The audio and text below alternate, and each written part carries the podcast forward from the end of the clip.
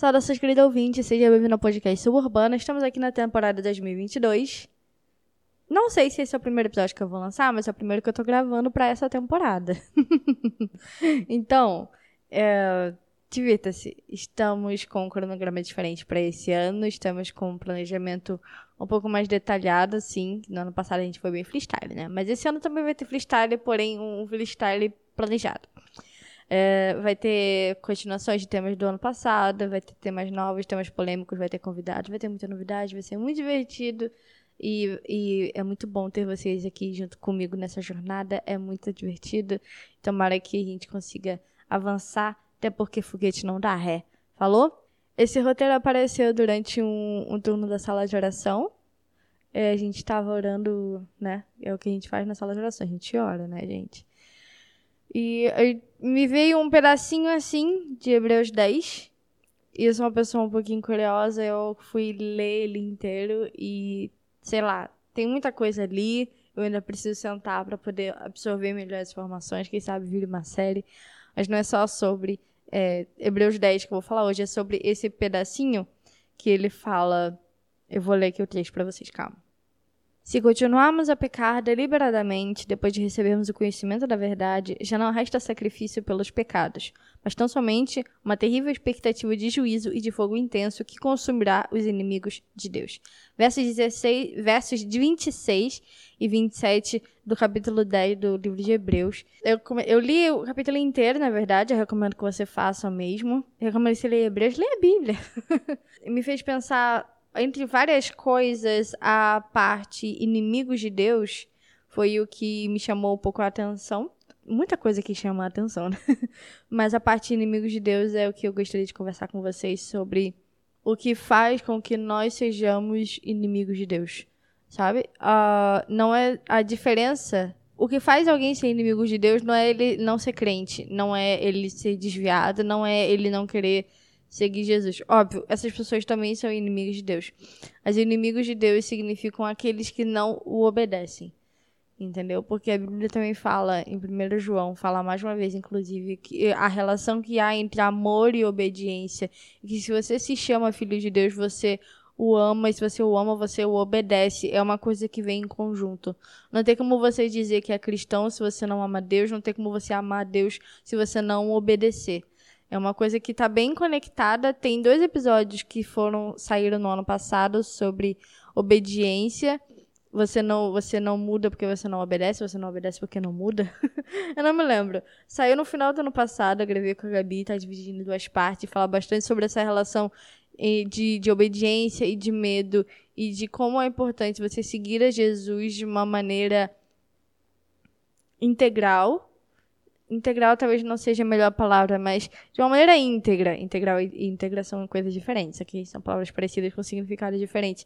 O que eu quero dizer é que se você não pode dizer que é cristão, se você não está disposto a amá-lo nem a obedecê-lo. E se você não o ama e não o obedece, você é um inimigo de Deus. Mesmo você indo na igreja direitinho, mesmo você falando o xaramaná direitinho, mesmo você tendo a oportunidade para falar no microfone, se você não obedece a Deus, não está disposto a viver a sua vida é, seguindo os passos dele, você é inimigo dele. Pesadinho, né? Eu tô aqui falando com a maior calma, eu amor no coração, o bagulho pesado vai caraca. É pra ver se você não, não tá, entendeu? A dica é essa entendeu? Seja obediente a Deus, entendeu? Seja obediente a Deus, não a homens, não a lideranças, não a seus pastores. Não é para você ser anarquista e se revoltar com todo mundo, não.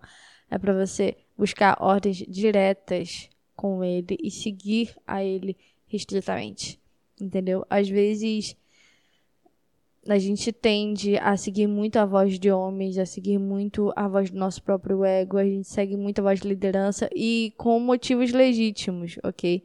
A, a Bíblia fala sobre a gente honrar a liderança, sobre a gente seguir os mandamentos e sobre a gente dar ouvido aos nossos pastores e à nossa liderança.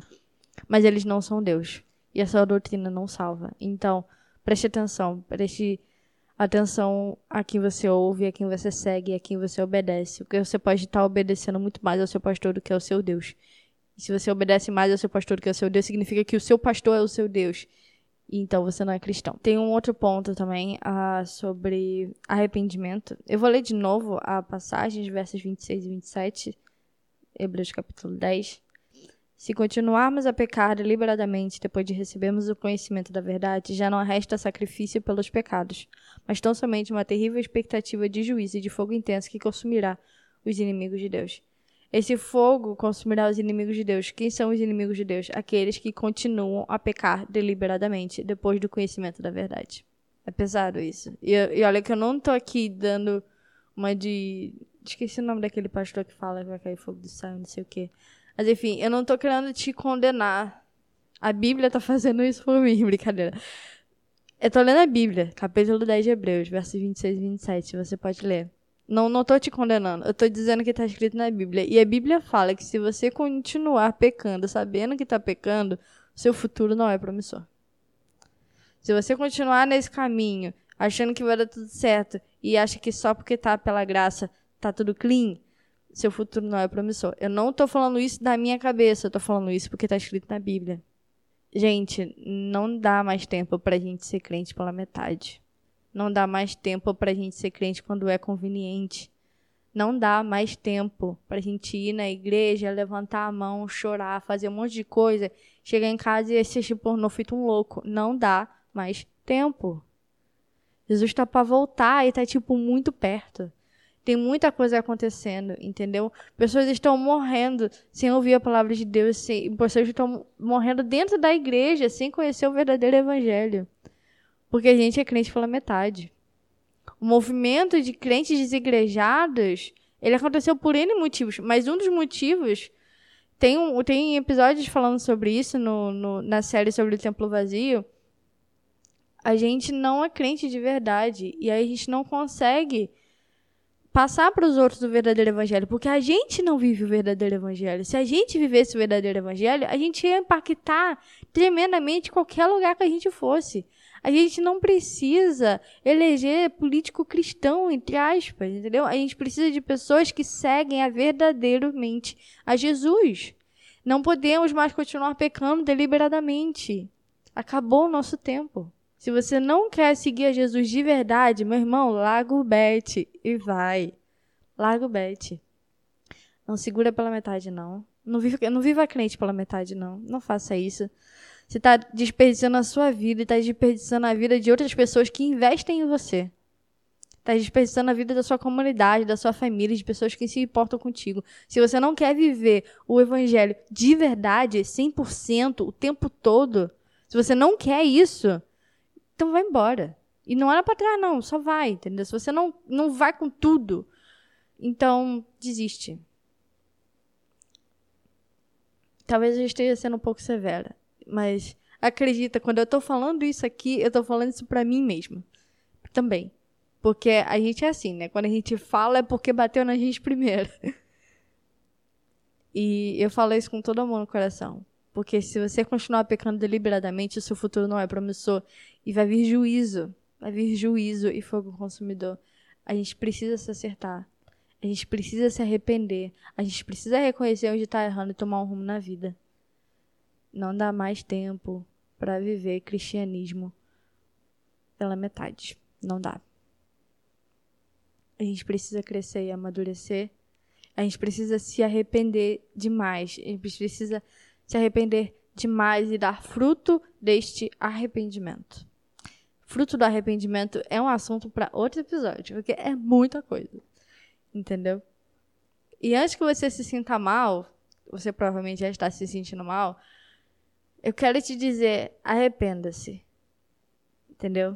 Arrependa-se, porque tem coisa depois disso. Tem arrependa-se porque esse não é o fim da linha para você. Arrependa-se, há salvação para você. Arrependa-se. No Evangelho de João, no capítulo 15, Jesus está falando sobre a passagem da videira. Tem aquela que nós somos enxertados na videira, aquele que dá bom fruto, ele vai colher, que não dá bom fruto será lançado fora. E essa é uma prova de qual, da, do quão importante a gente precisa estar, qual a importância que nós precisamos estar conectados a Jesus. Isso é muito importante, porque Se a gente não dá bom fruto, a gente vai ser lançado fora. Eu não sei você, mas eu não quero ser lançado fora, não. Dei duro pra caraca pra chegar aqui, eu não quero ser lançado fora essa altura do campeonato, não.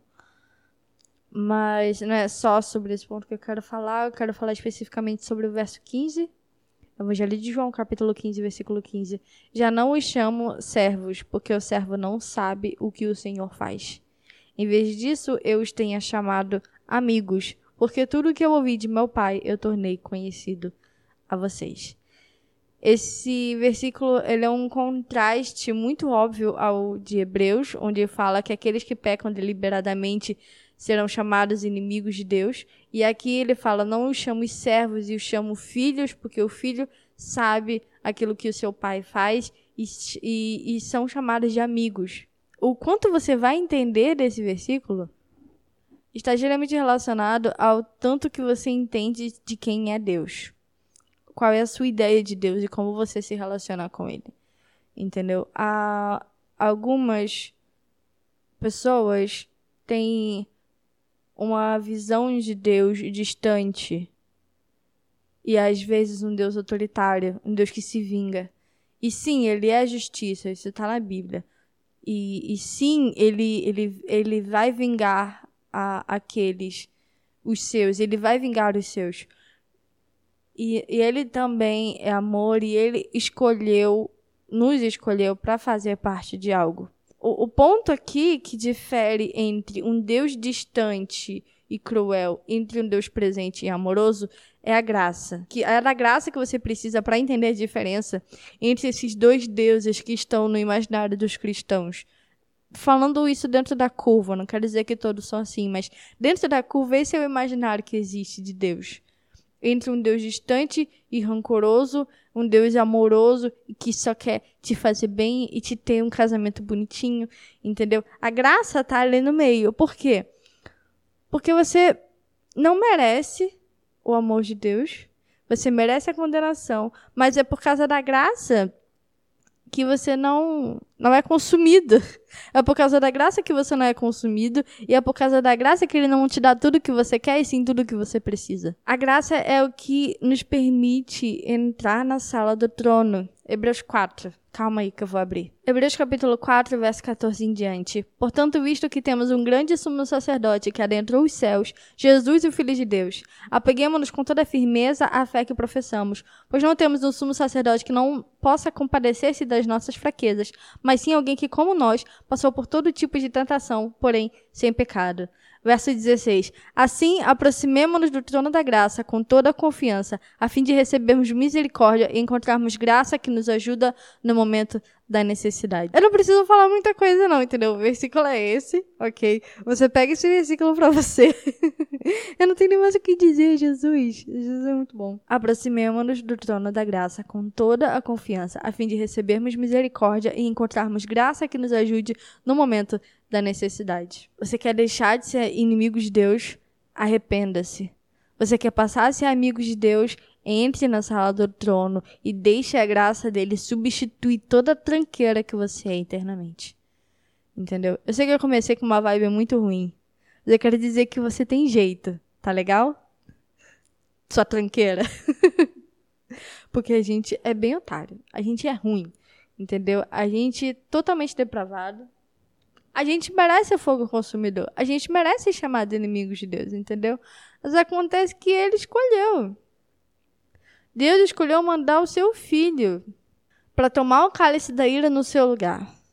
Deus escolheu o seu filho para tomar o cálice da ira no seu lugar. Não foi qualquer coisa. Talvez a gente está tão acostumado com os cenários da crucificação e tudo mais que a gente acaba falando, ah, normal, ele foi crucificado, ele ressuscitou e tá tudo bem. Cara, ele não merecia ser crucificado. Ele não fez nada que o condenasse. Ele foi um sacrifício santo, perfeito e libado.